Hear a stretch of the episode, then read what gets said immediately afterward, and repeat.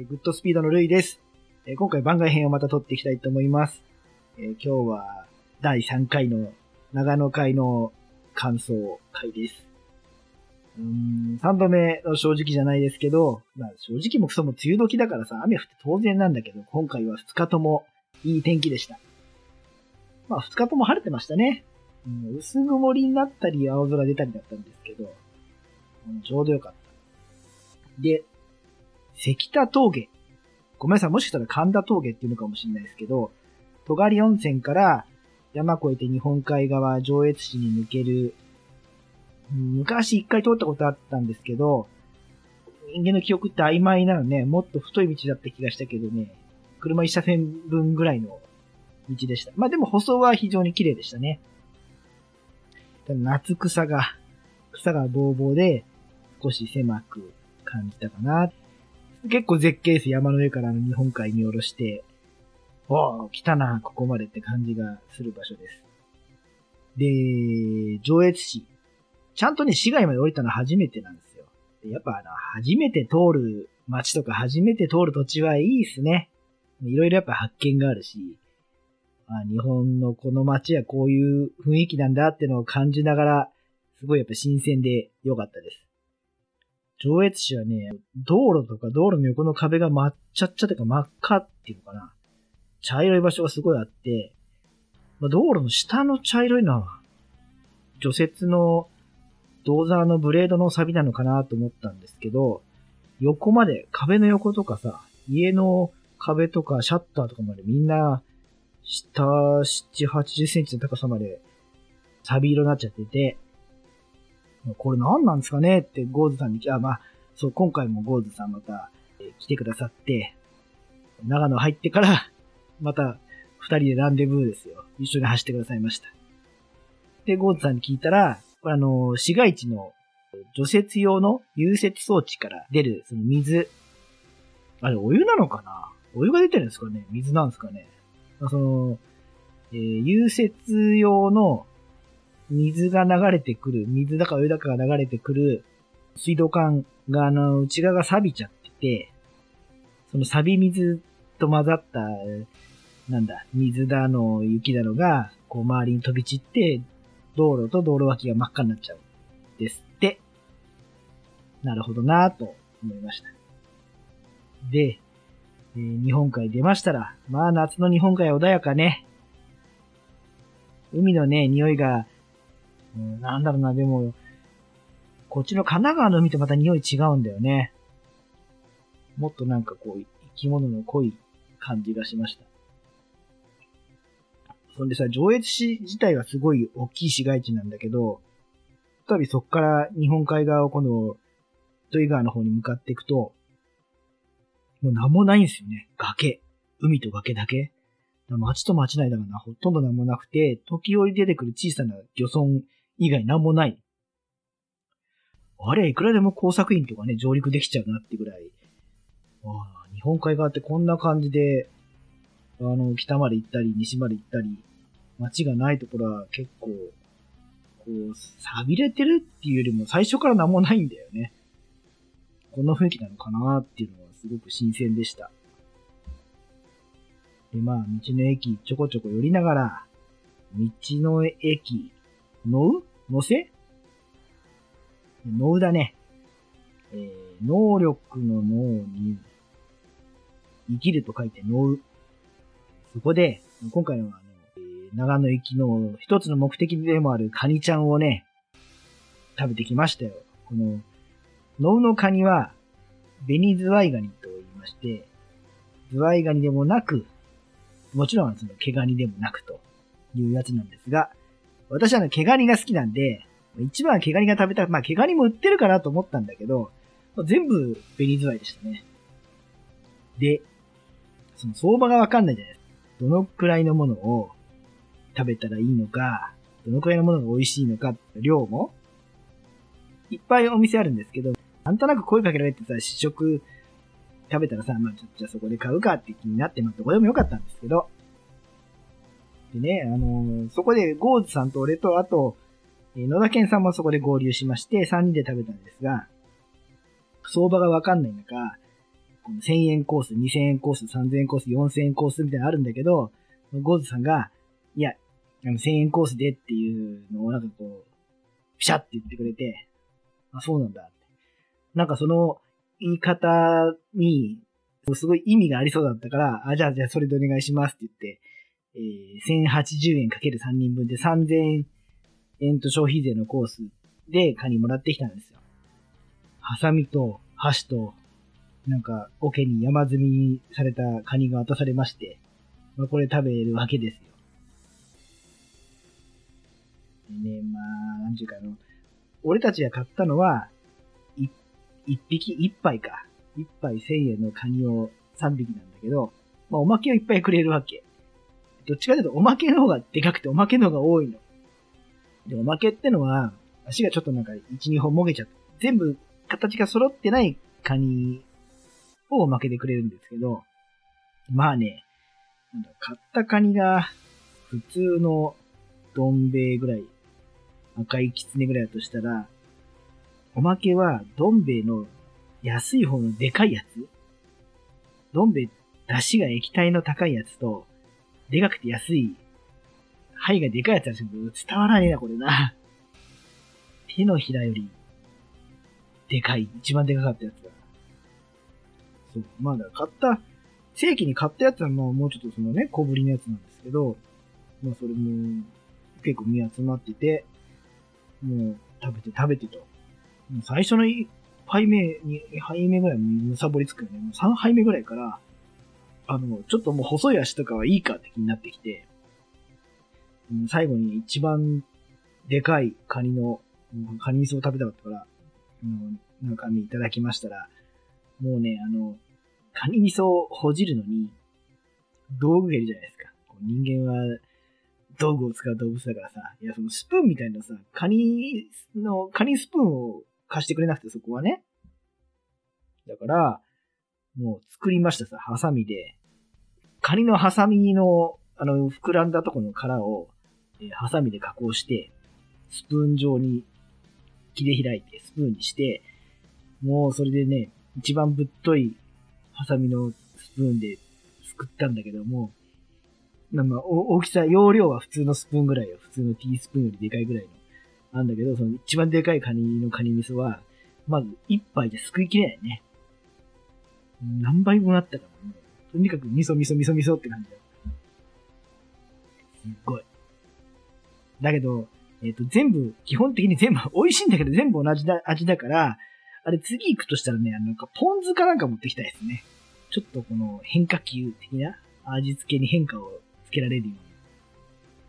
と思いました。でも、本当はね、ゴーズさん言ってくんなきゃ、せっかく来たんだからしっかり食べようと思って2000円とか3000円とか払っちゃった日には食べきれなかったと思います。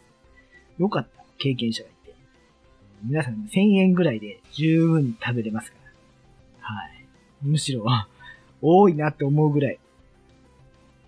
次は、また今度、ちょっと毛ガニリベンジに行きたいんでね、ここで美味しい毛ガニ売ってるようなんてのが、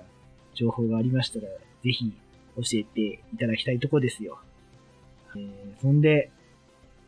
そのどん兵衛のでかいやつよりもでかいカニを食って、もう夜の宿も食べ放題なんだけど、まあ去年も食べ放題のところ選んだんだけどね、バイキングの。で、カニとかあったんだけどさ、夜は絶対カニ食わないと思ったもんね。まあ、毛ガニが出たら食べるけど、もう紅ズワイだったら今日はいいと。それぐらい食べてきました。あとはね、まあその後、糸魚川の手前から山に入って、ちょっと狭い裏山を走りつつ、まあ道狭いんですけど、一車線プラスアルファぐらい。車すれ違えるけど、センターラインがないぐらいのところを、くねくね走ってきました。まあ、その先結構もっと狭くなっちゃったんだけど、そんでね、まあ、新しい道をまた一つ発掘して、去年ね、ゴーズさんについてきてもらった、ちょっと調査的に走ったワインディがもうガッタガタで狭くてね、ひどい道だったんですけど、今年は、すごいアップダウン、ジェットコースターみたいなアップダウンがある、いい道をまた発見してきましたんで、南小谷の方で。ああ、よかったですね。翡翠橋の方に行くとこの道です。普通に国道から入ってまた出てきちゃうんですけど、面白かったですね。舗装も良くて、景色も良くてすっごい高低差。そこはもう、宿に行く時間があったんで、結構急いで走っちゃったんで、写真撮ってないです。あとは、どんどん登っていった、小谷温泉。ちゃんと小谷温泉ってその旅館みたいなのあるんですけど、町営の無料の露天風呂があって、もう前にも行ったことあるんですけど、森の中ですごいいい雰囲気なんです。実は、あの宿に行く前に、一っぷら、ちょうどいい、ちょうどいいお湯でしたね。はい。また行きたい。もう前にも言ったけど、また行きたいですね。今度はゆっくり、あのノンアルコールビールでも持ってって、えー、1時間ぐらい入っていきたいかなと思いましたね。で、まあ、集まりましたさ、宿に集合、えー、8名の長野選手たちが、今年はですね、もう、解禁賞ですね。全部参加のゴーズさん、あと前回参加してくれたハタボーさん、ハタローズね。あと、カネキューさん、忘年会に来てくださったてっちりさん、あと、黒子さん、と、野田健さん。野田健さんも前回引き続きの参加ですね。で、一緒に伊豆とか行った純蔵さんと私で8人で、フルメンバーで泊まってきました。で、まあ一応ね、どうなるかわかんないけど、一応音源取ったんですけど、9時間以上あるのね。もう9時間無理だよね、9時間はね。これは。まだだって、聞き直してないもん。入ってるだけ iPhone に。まあ、9時間編集する気力はちょっとね、ないけど、あの、企業戦士カンタムのあたりは、あそこだけはちょっとちゃんと拾っときたいなと思うんで、後々、一部は音源起こしたいと思っております。と来てくださったの皆様ありがとうございました。何が怖いって、時間の経つのが早くてね、まだまだ全然話してないよと思ってるうちに、もういい加減何時だよと思ったら、窓を見たらさ、外が、うっすら明るくなってるとかじゃなくて、真っ白に明るかったね、朝ね。えー、終了は5時半でした。もう恐ろしい。恐ろしいです。で、次の日。帰り、二日目もね、天気バッチリで、まあ、薄曇り、青空、薄曇り、青空の繰り返しかな。こんな感じで、えー、金久さんと、ゴーズさんと、純蔵さんと、野田健さんと自分で5人で一緒に帰ってきました。まあ、空いてるね。空いてる長野のワインディングを気持ちよく走ってきましたよ。で、前回の岐阜のツーリングの反省から、もう岐阜はガンガンに走ったんで、ちょっとさすがにこれやりすぎだなと。まあ、リスキーだなと思ったのは、何バイクを倒すスピードがもう倍ぐらい違うんじゃないかってぐらいもう、一気に寝かし込む。で、そんなやる必要ないかっていうのと、あの、やっぱり速度が上がっちゃうから、安全に走ろうぜ、ほどほどにしようぜって言ってる身が、ちょっと、岐阜の初日は、やりすぎたなって、反省してますんで。なんで、今回は、あんまり加減速しないで、えー、走ってきました。パワーを使わない走りっていうのかな。一回出た速度を維持し続けるような感じで、なるべく滑らかにっていう風に。うん、まあ、排気量もね、みんなまちまちだったから、排気量差が出にくい走りで、ちょっと、肩の力を抜いた感じで、これもね、あの、岐阜の時にある左腕以外、他右腕、右足、左足全部突ったってぐらいの頑張りすぎちゃったんで、今回はどこも釣らずに疲れないように帰ってきました。で、帰りがけまたペレファカフェにね、寄ってきたんですけど、すごいっすな、そこね、平日でも、満席、満席って言うとあれだけども、平日でも何人いたら十数人いたかな、お客さん。びっくりしちゃいますね。あんな風に暮らしたいなっていうぐらい、こう、すごい繁盛してましたよ。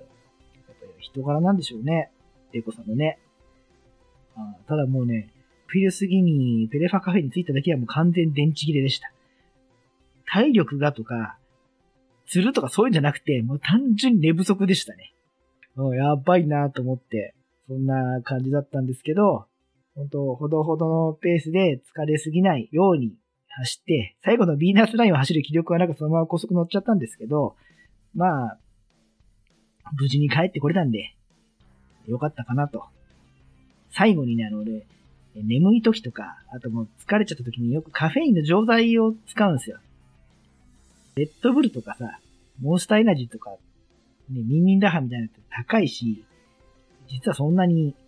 効かないし、ということで、いわゆるタブレット状のカフェインの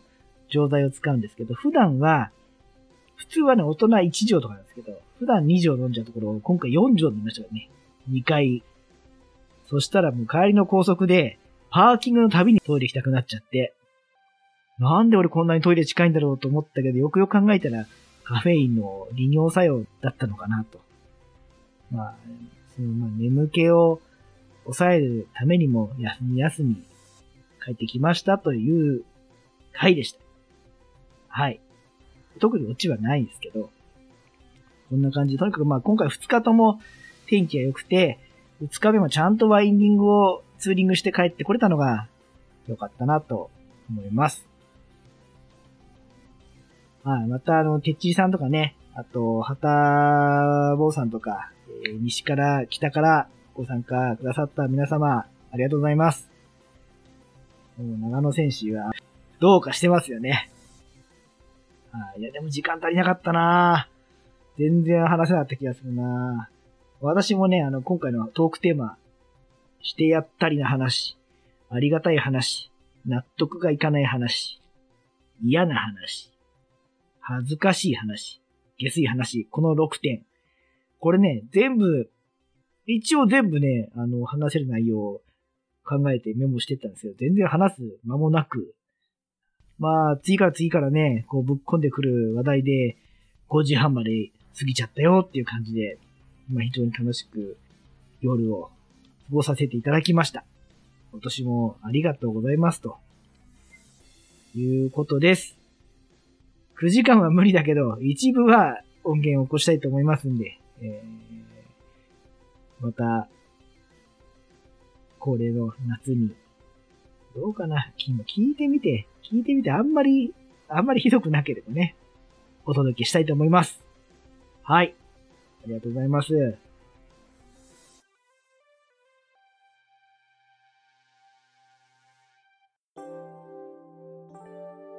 みんなでお話しできる行きつけのライダーズカフェ、ネットに作りませんか？インタラクティブ型バイク系雑談番組、アットみずき。毎週木曜日21時からツイキャスにて放送中。番組の詳細は、アットみずきと入力してウェブで検索。皆さんとお話しできるのを楽しみにお待ちしています。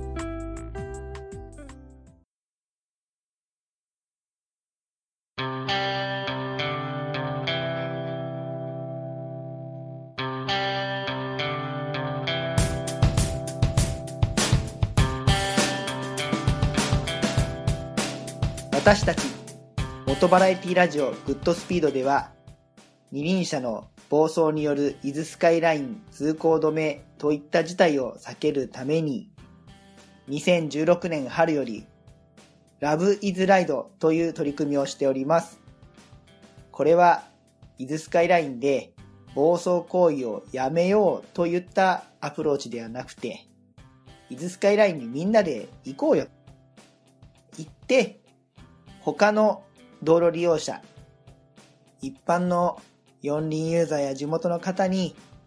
あ、オートバイで走ってる人気持ちよさそうだな、かっこいいな、素敵だなと、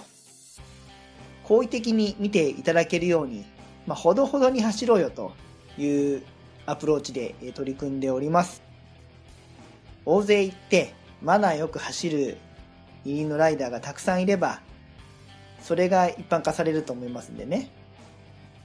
他の道路利用者から白い目で見られないように、好意的に見られるような素敵な走りをしていただいて、また仮に譲っていただくようなことがあれば、お礼の挨拶をしながら、またベテランの方、伊豆スカイライン、まあゆっくり余裕を持って走ったら、走りやすすぎて暇しちゃうかもしれません。そういった時には、まあ対向車で走ってきたライダーに、まあ一つ挨拶でもしませんかと。いやー天気良くて気持ちいいよな、今日。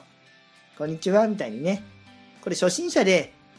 片手運転したりとか、そういうの怖いですって人に無理にやりましょうっていうわけではありませんし、私もちょっと照れくさいんでなかなか、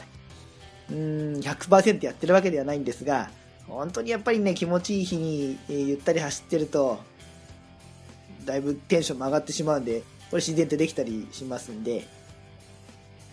伊豆なんてバイクが多いんでそこら中でやるのは大変ですけども、まあ伊豆スカイラインだけぐらい北海道みたいにやってもいいんじゃないかなと。まあそんな取り組みでございます。簡単なんです。誰でもいつでもできて、行くだけ。年に何度でも行けますんで。そんな形で、えー世の中のバイクの見られ方をよくできないかなと思ってやっております。詳しくは番組のブログトップページにございます、Love is Ride とはというリンクから中を見ていただくと、詳細が説明してありますんで。また、この内容に共感してくださって、伊豆スカイライン走っていただきましたら、ぜひ、ツイッターの方で、シャープ、ラブアンダーバー IZU アンダーバーライド、ラブイズライドでつぶやいていただければ、チームグッドスピードのゼッケンナンバーを勝手に申請しておりますので、まあ、ぜひ、ラブイズライドつぶやいていただければと思います。ご参加お待ちしております。